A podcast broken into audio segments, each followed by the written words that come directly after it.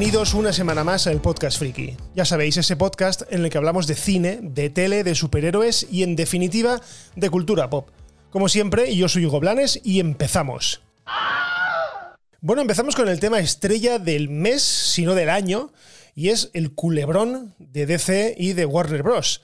Mirad que, os lo digo de verdad, o sea, yo quiero no hablar del tema, quiero descansar alguna semana de hablar de este tema porque la verdad es que ya es ya cansa. La verdad es que cansa, pero es que me lo pone muy difícil porque semana tras semana van apareciendo cosas nuevas, declaraciones nuevas, eventos nuevos que hacen que lo que ya sabíamos, pues más o menos se desmonte y se cree un nuevo futuro en base a todo lo que sabemos a día de hoy. Bueno, la novedad, las novedades, entre comillas, han sido la confirmación casi casi al 100%, al menos por parte suya, de que dos personajes o dos actores que interpretan a dos personajes de la Liga de la Justicia, de la difunta en teoría Liga de la Justicia de Zack Snyder, parece que siguen en el barco y que no se van a bajar de él. Estos son Jason Momoa y Ezra Miller. Pero bueno, empecemos por el primero, por Jason Momoa, el cual se encuentra, eh, últimamente, se encuentra por Sundance, por el Festival de Sundance, promocionando su última película. Y bueno, pues debido a todas estas informaciones, a todo lo que ha pasado con Henry Cavill, con James Gunn, con Peter Safran, con aquello de que todo el universo de DC iba a ser reiniciado, pues lógicamente en una de las entrevistas le han preguntado, le han dicho, a ver, ¿qué, qué pasa con su futuro? Porque no tengamos en cuenta que tiene una película todavía por estrenar, una película que se llama Aquaman y Andelo Kingdom, creo que es, y que, bueno, pues en teoría no tiene ningún tipo de interés si nos atenemos a las declaraciones de que todo el universo va a ser reiniciado. Bien, pues ni corto ni perezoso, el señor Momoa ha dicho que no, que su futuro dentro de DC está totalmente en vigor, que él hay planes para la continuidad de Aquaman, o sea, de su Aquaman dentro del universo de DC y que por lo tanto estén tranquila la gente que él va a continuar. Bueno, esto yo no sé si es una maniobra de distracción o directamente una maniobra publicitaria para que nos olvidemos de todo este tema y vayamos en masa a ver Aquaman 2 porque Warner yo creo que peligra o ve peligrar los ingresos de la película teniendo en cuenta que lo que pase ahí es muy probable, al menos lo que deducíamos, es muy probable que no, no importe para nada. Pero bueno, sabiendo esto, sabiendo que en teoría ha afirmado el, actor que va a continuar y que entra dentro de los planes de DC, pues la verdad es que nos volvemos un poco locos, porque unos sí, otros no. Esto es un poco. Esto es un poco confuso y hace falta ya, de una vez por todas, que, que James Gunn y Peter Safran den un golpe sobre la mesa, hagan un evento o hagan lo que sea, un comunicado, lo que sea una rueda de prensa, y que anuncien más o menos cuál va a ser el el timeline, cuál va a ser la hoja de ruta que va a seguir DC en los próximos años para que más o menos nos arroje un poco de luz entre tanta oscuridad. Y más que nada porque vamos con el segundo, Ezra Miller, que también, según varias fuentes, esto sí que no ha sido él, porque él lleva callado muchísimo tiempo a raíz de todos sus problemas legales, pues ha estado muy callado, eh, ha estado enfrentándose a varios juicios o a varios procesos penales en los cuales pues, se ha declarado culpable para no ir a la cárcel y cosas así, y parece que las cosas se han calmado un poco. Y esto eh, ha salido a la luz porque, según varios rumores, hay gente en DC o directamente Peter Safran y James Gunn estarían dispuestos a continuar con el actor interpretando a The Flash. Algo que la verdad es que me parece una pésima idea teniendo en cuenta el temperamento de Ezra Miller, teniendo en cuenta lo problemático que es, los dolores de cabeza que ya a día de hoy le está ocasionando a Warner Bros. Y bueno, pues no entiendo muy bien esta, estas declaraciones o este rumor, porque tengamos en cuenta que precisamente el personaje de The Flash es el más fácil de reiniciar de todos los de la Liga de la Justicia. Primero porque es el primero que no tenía una película para él propia, ¿vale? Una película suya, la va a tener el año que viene, pero no la tenía. Entonces, era muy fácil, era muy fácil, perdón, eh, mezclar el evento de Flashpoint para darle la vuelta y traer a un personaje nuevo, a un actor nuevo que lo que haga es que nos cambie la cara de The Flash y nosotros tan contentos. Pero no, parece que no, parece que todo lo que se desencadene a raíz del Flashpoint, pues va a tener cierta continuidad en el tema de que Ezra Miller va a seguir siendo de Flash. Eso sí, podéis iros olvidando de los cameos de Henry Cavill y de Gal Gadot, porque eso ya se ha dicho que se han borrado totalmente de la película.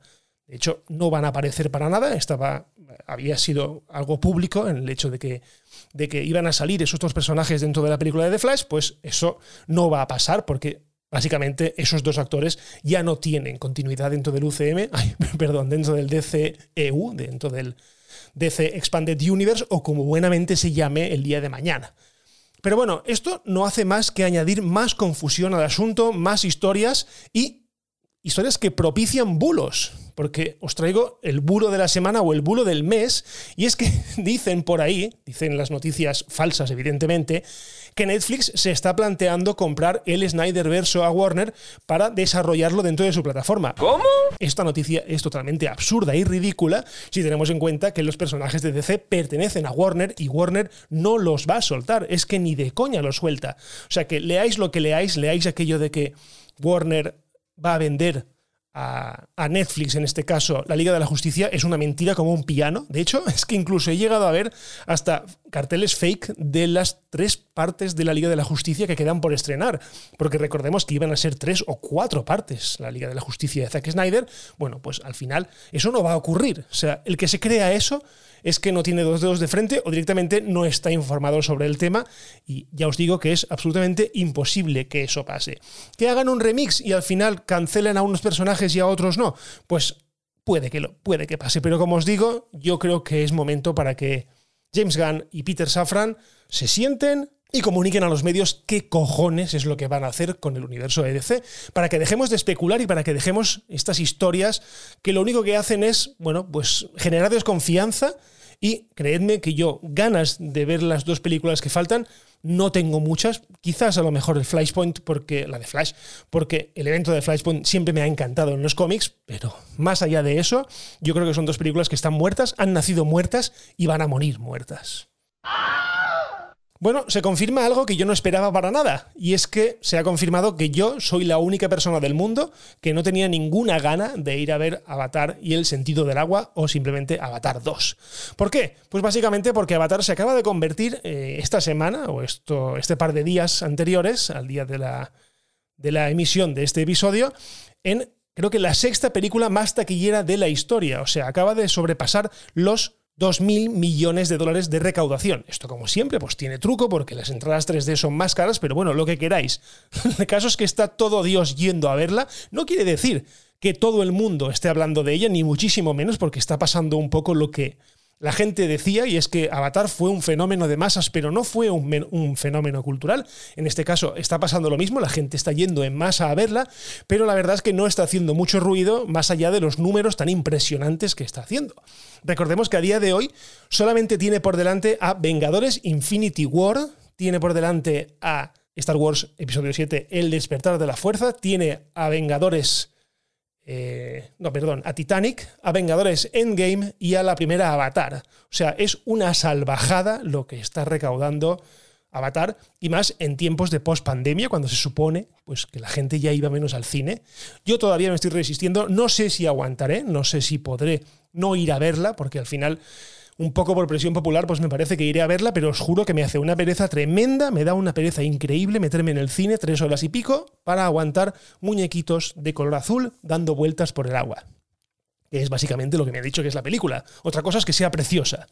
Eso no lo discuto, que técnicamente la película parece ser que es un portento, igual que lo era la primera. Pero más allá del tema, pues no, no me interesa mucho, así que veremos si voy a verla o no, porque últimamente si queréis que os diga la verdad, tengo un poco de sequía cinematográfica, que no tengo ganas de ir al cine. De hecho, el otro día vi en casa, vi Top Gun Maverick, una película que me ha flipado nivel infinito y que casualmente pues me arrepiento mucho de no haber ido a verla en el cine en su momento, pero bueno, pensaba que sería la típica machirolada, la típica película de aviones que, bueno, pues yo vi la primera y la primera me pareció una película que no iba de nada, que simplemente era una película de aviones y San se acabó. Pero no, esta película, eh, la de Top Gun Maverick, me ha tenido sentado a la silla, o sea, pegado a la silla de una manera increíble. O sea, no recuerdo haberme lo pasado tan bien en el cine, en este caso en el sillón delante de una película, como lo que me ha pasado viendo esta película.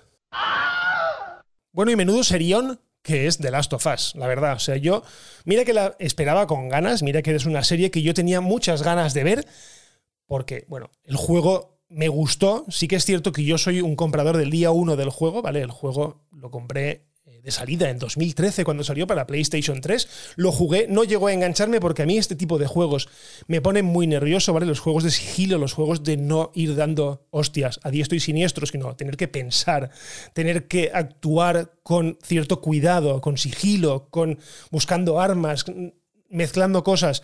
No es algo que a mí me apasione, de hecho lo he retomado pues 10 años después he retomado el juego y la verdad es que me está gustando, pero sigue teniendo ese punto que a mí no me gusta. Pero bueno, volvamos a la serie, porque hace un par de semanas que se ha estrenado la serie ya en HBO Max. La serie es increíble, la serie es una adaptación súper fiel al videojuego, al menos a la altura en la que estoy yo en el juego, está siendo directamente un clon no plano por plano, evidentemente, porque expande muchísimo más la historia y nos da muchísimos más detalles de lo que nos daba el juego inicialmente, pero ya os digo que la serie es un serión increíble, me está gustando muchísimo, el primero me gustó, pero es que el segundo me ha gustado todavía más, el segundo tiene una inversión increíble, no voy a decir ningún tipo de spoiler, ¿vale? No voy a decir nada por aquí, hay cambios, lógicamente, con, versión, con la versión del videojuego, como no podía ser de otra manera, cambios que a mí personalmente me parecen perfectos y lo único que me han provocado, pues de momento, el episodio de hoy, eh, y, el primero también, es que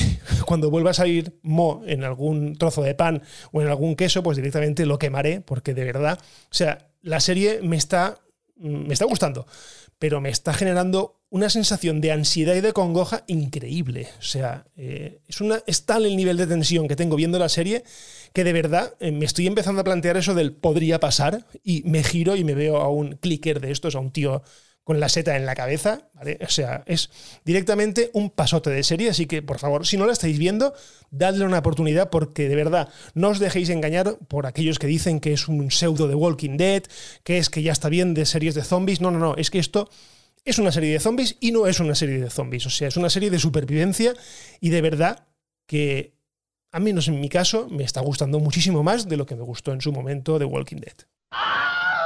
Bueno, y termino el episodio con una efeméride de esas que nos hacen sentir viejos, ¿vale? De esas que de verdad mm, no podemos creer que haya pasado tanto tiempo, pero es que hoy, día 23 de enero, hace exactamente 40 años que se estrenó esto.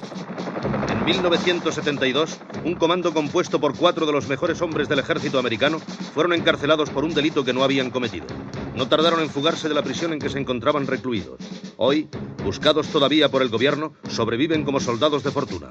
Si tiene usted algún problema y si los encuentra, quizá pueda contratarlos. El equipo A.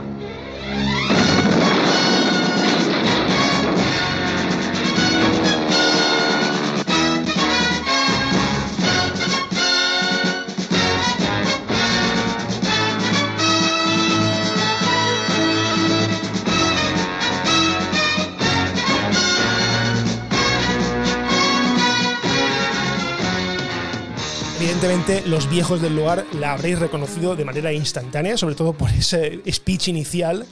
Y es que hace 40 años que se estrenaba en la NBC, el 23 de enero de 1983, el equipo A.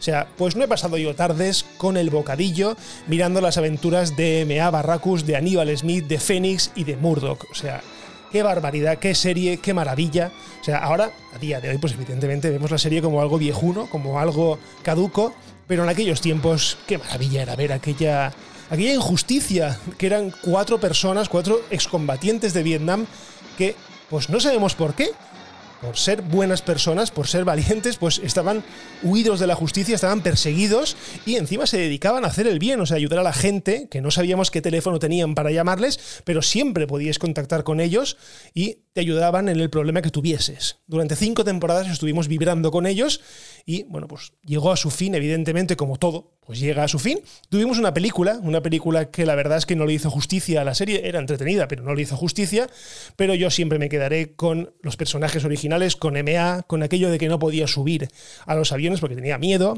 y lo tenían que drogar cada vez, o sea, era maravillosa. O sea, todo en la serie esa es maravilloso y la intro que os he puesto pues todavía lo es más. Así que feliz cumpleaños, equipo A. Bueno, y hasta aquí este episodio del Podcast Friki. Muchísimas gracias por estar ahí, muchísimas gracias por escucharme. Y ya sabéis, si os ha gustado, compartid el podcast porque sí, podemos llegar a muchísima más gente. Dejad valoraciones, dejad estrellitas, lo que la plataforma os permita. Si os queréis poner en contacto conmigo, como siempre, estoy en Twitter, en arroba Hugo Blanes y en arroba el Podcast Friki. Y por lo demás, lo dejamos aquí y nos escuchamos en el próximo episodio del Podcast Friki. Un abrazo y adiós.